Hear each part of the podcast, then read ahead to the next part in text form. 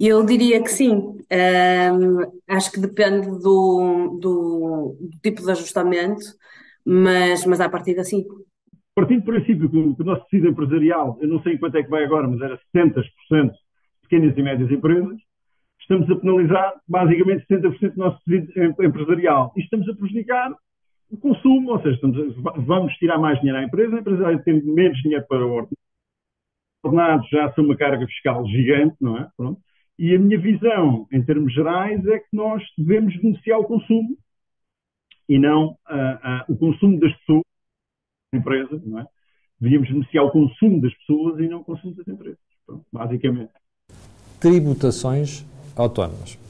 Bom, é verdade, já tratamos aqui o assunto várias vezes, inclusive trouxemos aqui o pai do agravamento das tributações autónomas, mas o assunto é recorrente e porque penaliza substancialmente as empresas, resolvemos voltar à colação. Bom, e o que é que vamos tratar, vamos tratar aqui hoje? Para já, ver quais são as alterações, mas também perceber quanto é que as tributações autónomas pesam naquilo que é a totalidade de impostos que uma empresa paga. É certo e sabido, e você sabe disso, o IRC está nos 21%. Ora, não é verdade. Porque quando você soma as alcavalas todas, ele chega a 31,5%, eu costumo dizer.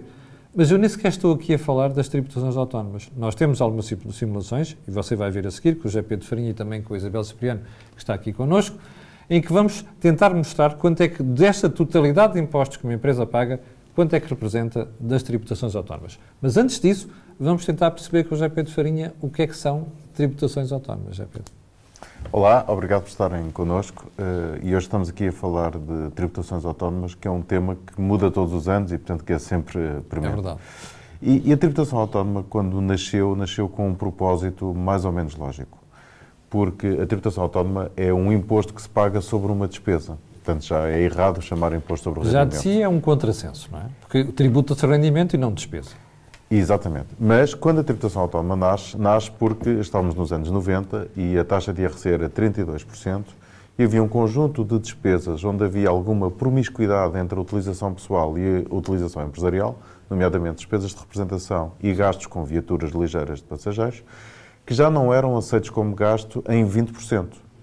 O que se fez foi multiplicar esses 20% pela taxa de IRC, 32%, e tivemos as primeiras tributações autónomas de 6,4% para castigar as empresas que tinham prejuízo, porque essas nunca tinham nenhuma penalização, como não tinham IRC a pagar, ora 20% de nada dava nada.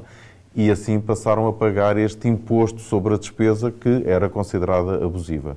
O grande problema é que com a evolução destes anos todos, por facilidade, por vontade de ir buscar dinheiro, para castigar despesas que... Sobretudo voracidade fiscal, não é? Sim, e também alguma, algum castigo, porque hoje é, ter um carro bom é quase crime, pois. não é? Então for, foram-se agravando as tributações autónomas sobre este tipo de despesas, já sem nexo. Portanto, hoje chegamos a ter tributações autónomas na casa dos 35%, no que diz respeito aos carros, por exemplo. Pois.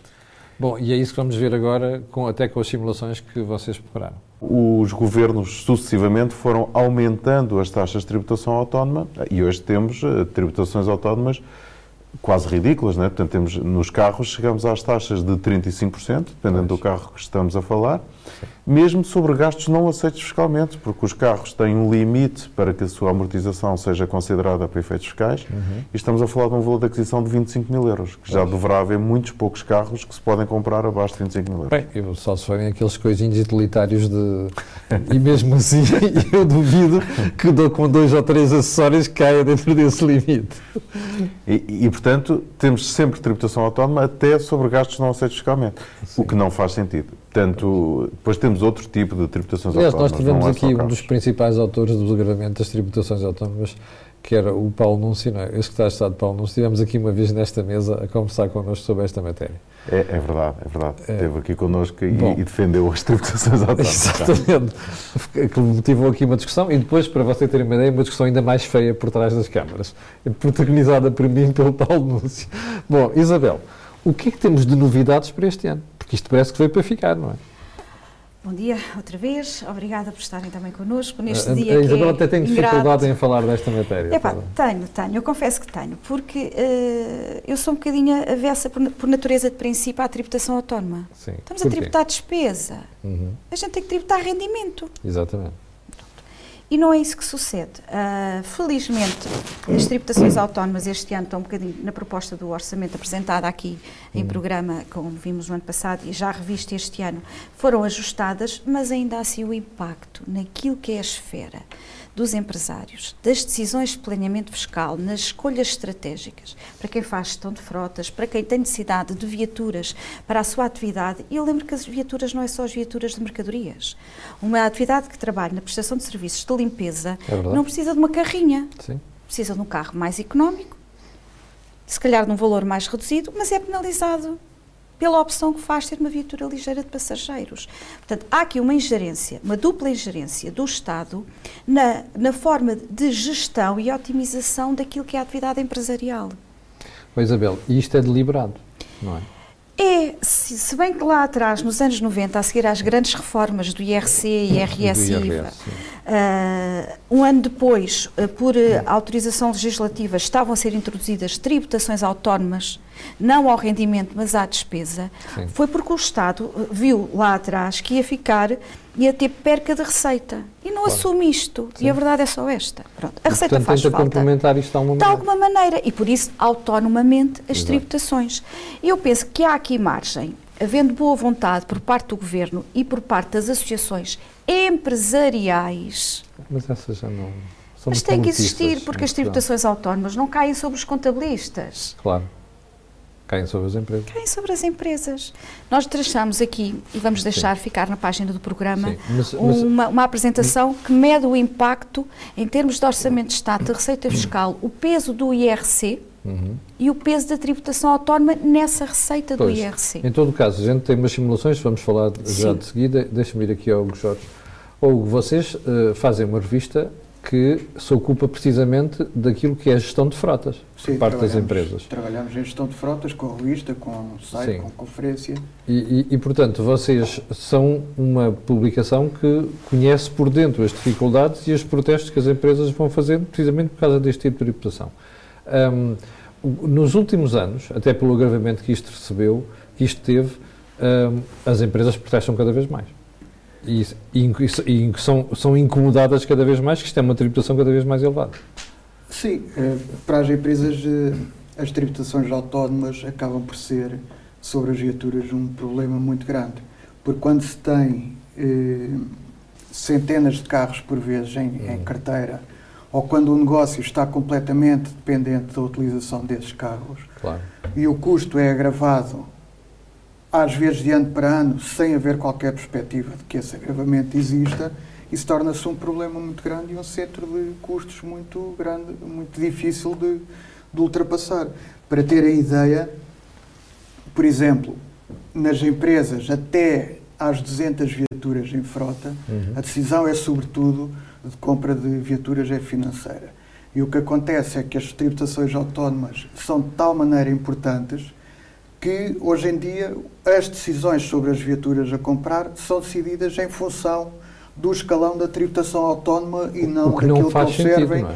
e não do preço, e não claro. é simplesmente em função do imposto que O que não pagar. faz sentido porque até, até, até, se pode revelar uma solução desadequada para aquilo que é o objetivo que a empresa Exatamente. Dá. E muitas vezes tem uma questão ainda pior, que é, podem até nem conseguir ter a solução que precisam por efeito da tributação que é colocada em cima do carro. José Pedro, isto é um efeito hum, uh, negativo para as empresas, no fim de contas. É que as decisões não são racionais, são decisões cada vez mais fiscais.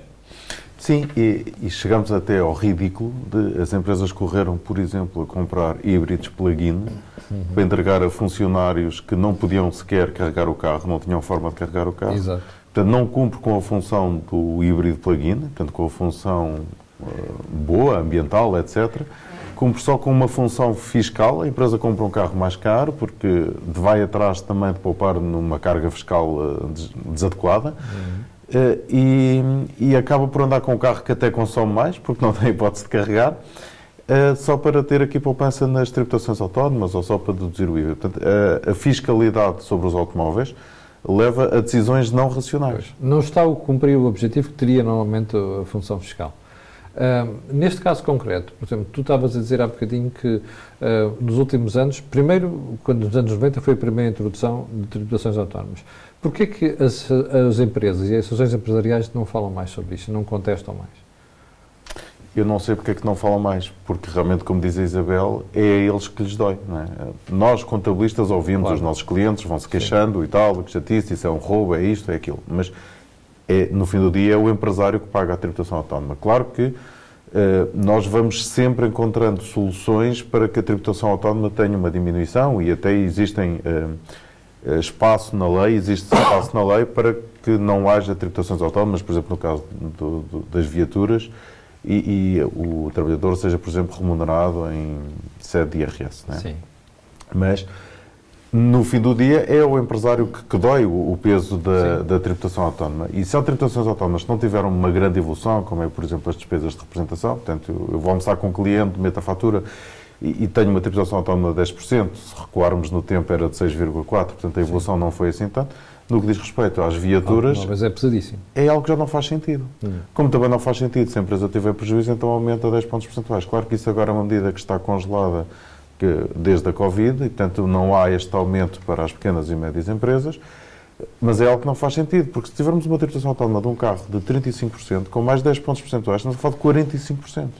Significa, e que não é só sobre a amortização do carro, é sobre todas as despesas Exatamente. relacionadas com o carro. Exatamente. Portanto, podemos estar a falar de multiplicar o preço do carro por dois, não é? A renda, o Sim. combustível que se gasta. Combustível, portagem, ora bem, tudo manutenção, isso. tudo. Seguros. Sim, os seguros, claro. Bom, esta é aquela altura em que eu gostava de recordar que nós temos aí um link para você poder fazer a, a votação. E atenção que vale a pena fazer, uh, vale a pena ir ao gráfico e dar a sua opinião porque nós temos aqui umas simulações feitas e eu vou perguntar aqui à Isabel, oh, oh, oh Isabel, as pessoas não têm noção, porque repare, uma taxa de IRC é 21%, não estou, não estou errado, depois nós vamos ver. É, 21%, 21%. 17 até Sim. 50 mil no euros. Total, pois, no total, a tributação que as empresas pagam em Portugal, ou seja, de carga fiscal em termos de empresas, está aí, IRC, o IRC e a tributação do rendimento das empresas está aí nos 31,5%. Mas para as pessoas perceberem bem isto agora, oh Isabel, vamos lá a simulações. Se a taxa de IRC é 21%, somar uma tributação, ou tributações autónomas em cima disto, quanto é que no total leva a empresa a pagar?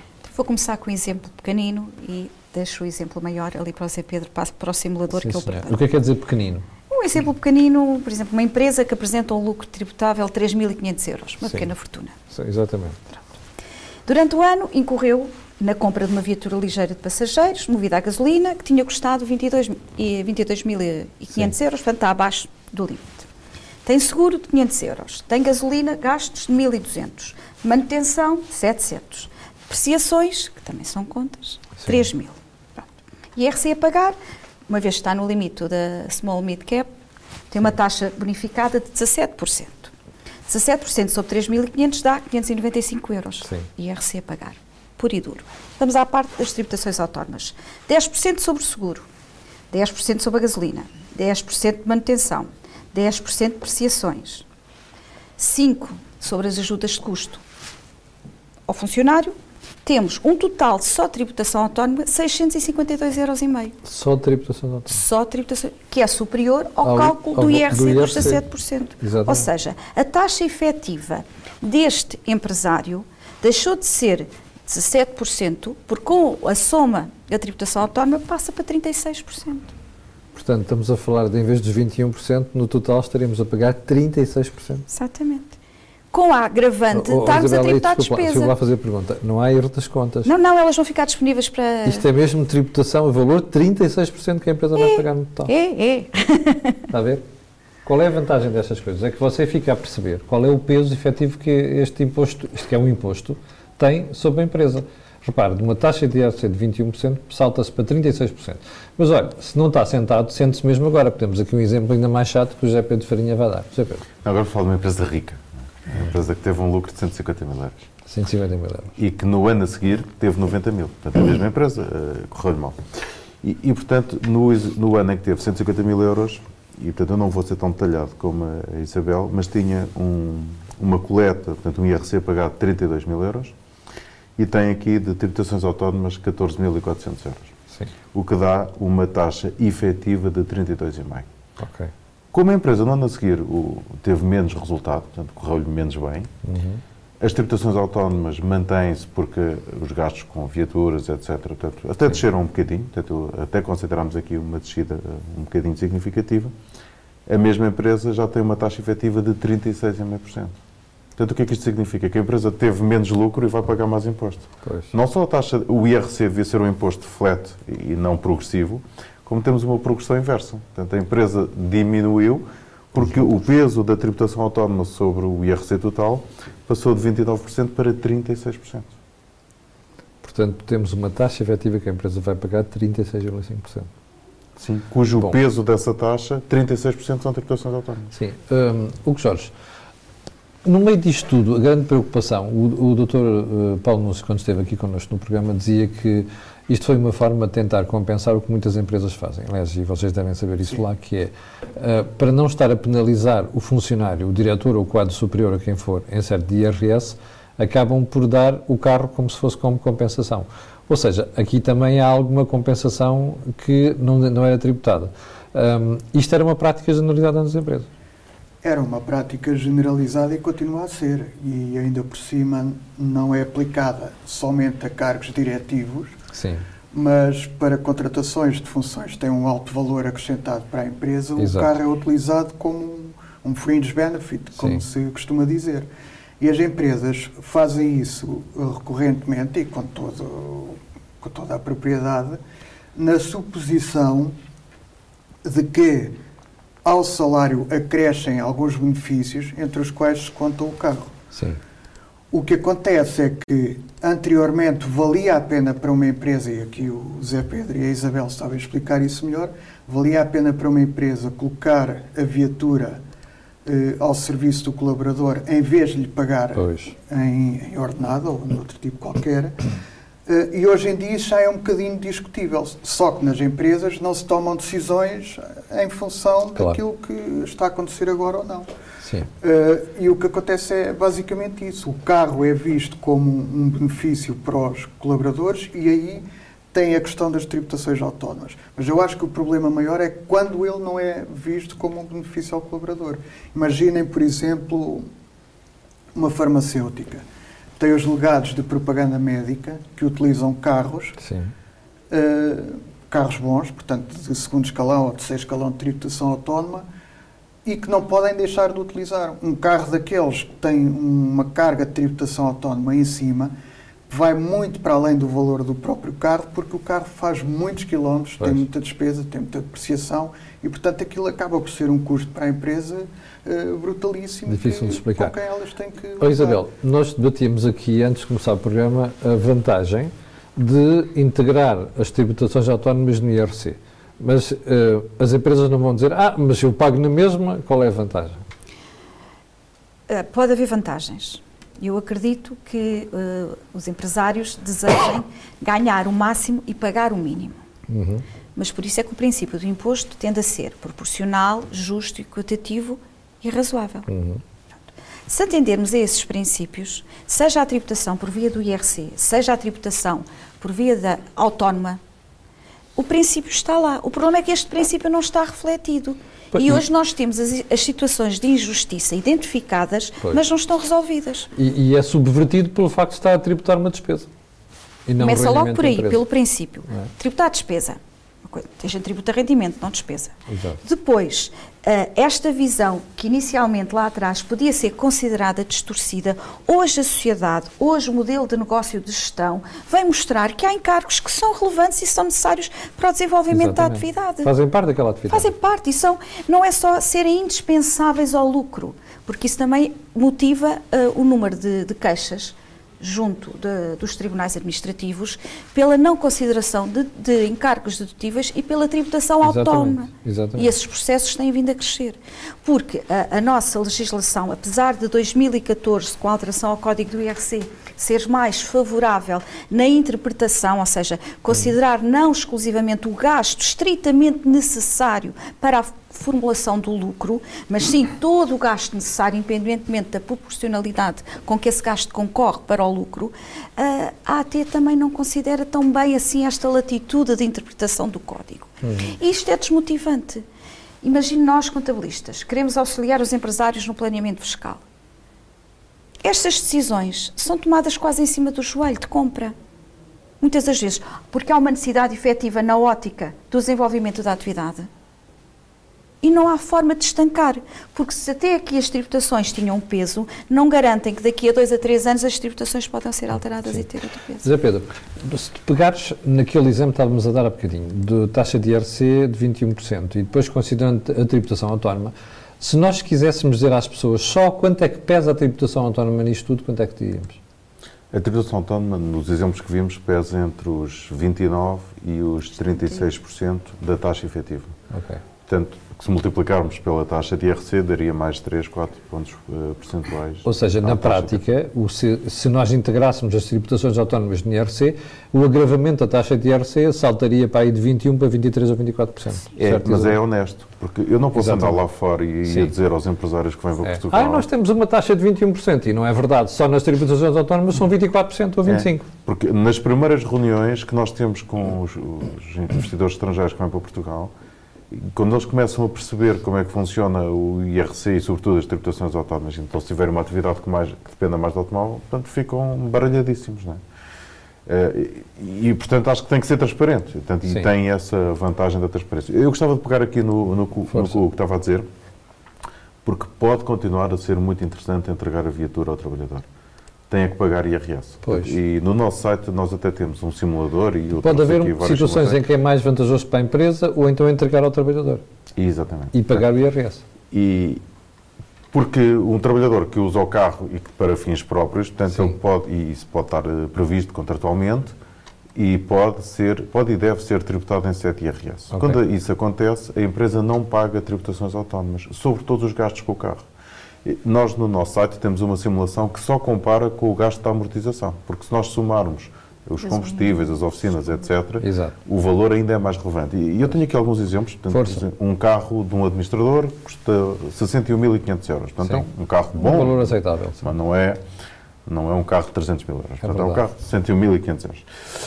Neste carro, ao fim da vida útil do carro, ao fim de 4 anos de depreciação, e estou a considerar uma taxa de IRS do administrador de 48%, portanto, taxa muito alta. Muito significativa. A poupança são 14 mil euros. Portanto, é a diferença entre pagar IRS ou pagar ou a tributação autónoma da empresa. Claro, o administrador vai ter um problema. Vai ter que chegar a casa e explicar ao seu agregado familiar pois. que tem mais IRS a pagar por causa do carro.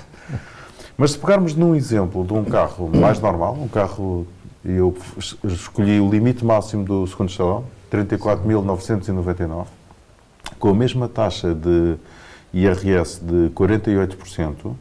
Portanto, temos aqui uma poupança de 5 mil euros. Faz. Se reduzirmos com um vendedor da farmacêutica, no lugar de propaganda médica, provavelmente não tem uma taxa de IRS de 48%, terá uma taxa, sei lá, de 38%, a poupança é ainda maior. E, e portanto, portanto faz, faz diferença. Faz diferença. Claro que depois há aqui questões que devem ser analisadas, por Sim. exemplo, se esta remuneração espécie tem ou não pois. tem, segurança social. Mas isso é papel do contabilista. Não é? Exatamente, estamos cá para. do advisor. Estamos cá para Bom, analisar. Nós estamos já com 20 minutos de programa. Uma das coisas que queria perguntar a vocês é: vocês vão disponibilizar no site eh, depois estes quadros e estas análises que estivemos aqui a falar. Sim. E estes casos. Sim. Uh, portanto, esteja atento a isso. Já agora. Antes de fecharmos o programa, uh, gostava de que colocassem no ar o gráfico para a gente perceber qual é que foi a resposta dos, espectadores à questão que nós colocamos. Portanto, o sim, eu não consigo ver aqui a porcentagem, ah, está 52. aqui mais 52%, o não 15,8% e o 31,6% que eu pensei nisso. Olha, está no caso de nunca pensei nisso, eu também estava, mas depois de ouvir estes valores que estão aqui, eu perdi completamente a dúvida. José Pedro, o que é que, eh, para as pessoas que, como tu dizias há bocadinho, faz, faz parte do trabalho dos advisors, um, se as pessoas precisarem de conselho nesta área, qual é o número para onde podem ligar? corporatebusiness.betocnet.com E, como vê, é simples. Uh, já temos tema para o programa do próximo mês ou não? Ou Não vamos temos. decidir ainda? Vamos decidir ainda. Vamos decidir em, eh, aqui em Assembleia Geral. Bom, para, antes de despedir-se, resta-me agradecer ao Hugo, que é o diretor da Fleet Magazine, esteve aqui connosco, e a Isabel, presidente da Apotec, está sempre, e também o José Pedro Farinha, que é o CEO da Betocnet e que, com quem tem a parceria que é com a Cor do Dinheiro. Já sabe, todos os meses encontramos aqui para lhe levar a melhor informação financeira, ouviu bem, a melhor informação financeira e fiscal. Fique bem, tenha um grande fim de semana. Eu volto na segunda-feira às 8 da manhã. Muito obrigado.